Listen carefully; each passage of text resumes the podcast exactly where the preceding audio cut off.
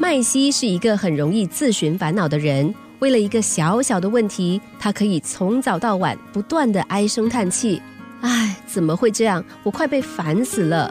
每当艾琳看见麦西又在唉声叹气，都会生气的说：“还不是你自找的。”有一天在办公室里，麦西听见艾琳的批评，当场生气的上前质问：“你为什么要落井下石？”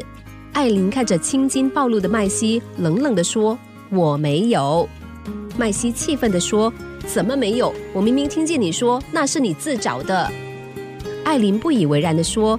难道不是吗？从早到晚，你只会不断的说怎么办怎么办。然而在抱怨之后，你又解决了多少事情？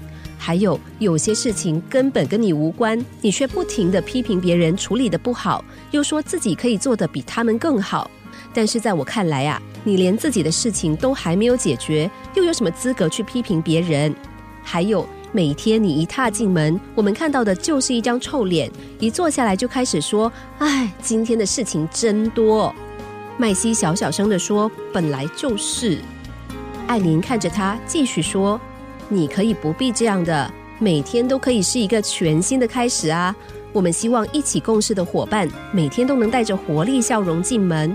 不管今天的工作量有多大，我们一坐到工作岗位上，只需要开始今天的第一步。”然后一项一项的完成解决它，我相信在一天结束之后，我们都可以轻松快乐的下班，而明天又会是一个全新的开始。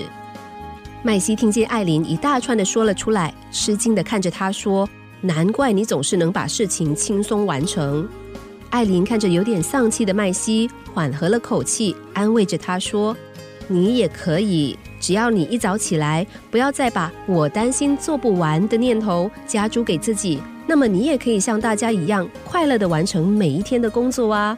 还有，希望你明天能够带着笑容来公司。你是否也像麦西一样，经常把烦恼放在前面，让自己跟随着他前进呢？有人面对不顺遂的人生，总是一笑置之。有人平顺了大半生，却因为一个偶然发生的小挫折而倒地不起。这说明生活中的烦恼其实和外在的人事物无关。人生有光明面，当然也有黑暗面。至于面对的是光明还是黑暗，答案其实就在我们自己的心中。因为人生的决定权一直在我们的手里，烦恼也是如此。